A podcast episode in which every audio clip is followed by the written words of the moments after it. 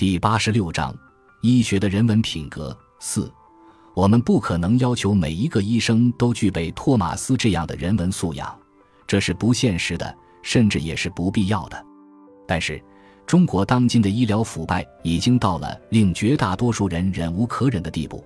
凡是不享有特权的普通人，在这方面都一定有惨痛或沮丧的经验。人们之恐惧在医院里受到非人道的待遇，以甚于对疾病本身的恐惧。这就使得医学的人文品格之话题有了极大的迫切性。毫无疑问，医疗腐败仅是社会腐败的一个组成部分，因而其整治有赖于整个社会状况的改善。但是，由于它直接关系到每一个人的生死安危，医疗权利实质上就是生存权利。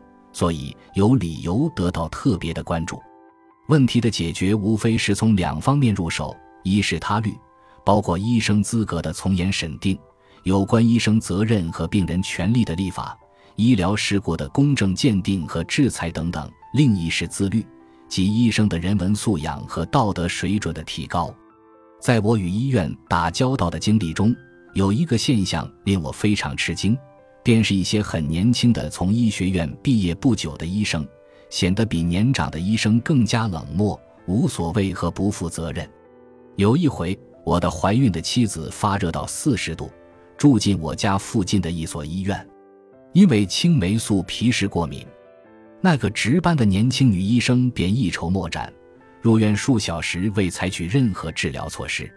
征得她的同意，我通过电话向一家大医院求援。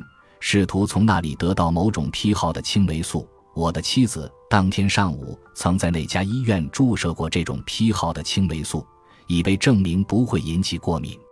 可是我的联系很快被这个女医生制止了，理由竟是这会增加他们科的电话费支出。面对高热不退的妻子和吉凶未卜的胎儿，我心急如焚。这理由如此荒唐，使我无法置信，以至于说不出话来。我只好要求出院，而去那家离家较远的大医院。谁知这个女医生听罢，白了我一眼，就不知去向了。剩下若干同样年轻的医生，皆作壁上观，对我的焦急的请求一律不予理睬。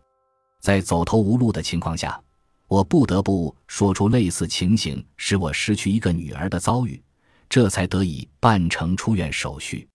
记载我的丧女经历的。《妞妞》一书拥有许多读者，而这些年轻的医生都不曾听说过。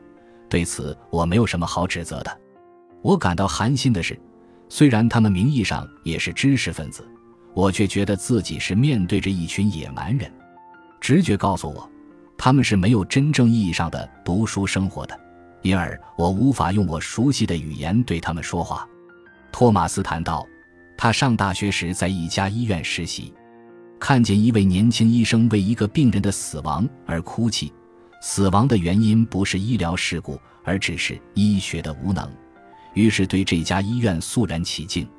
爱心和医德不是孤立之物，而是在深厚的人文土壤上培育出来的。在这方面，我们的医学院肯定存在着严重的缺陷。我只能期望有一天，在我们的医学院培养出的医生中。多一些有良知和教养的真正的知识分子，少一些穿白大褂的蒙昧人。感谢您的收听，本集已经播讲完毕。喜欢请订阅专辑，关注主播主页，更多精彩内容等着你。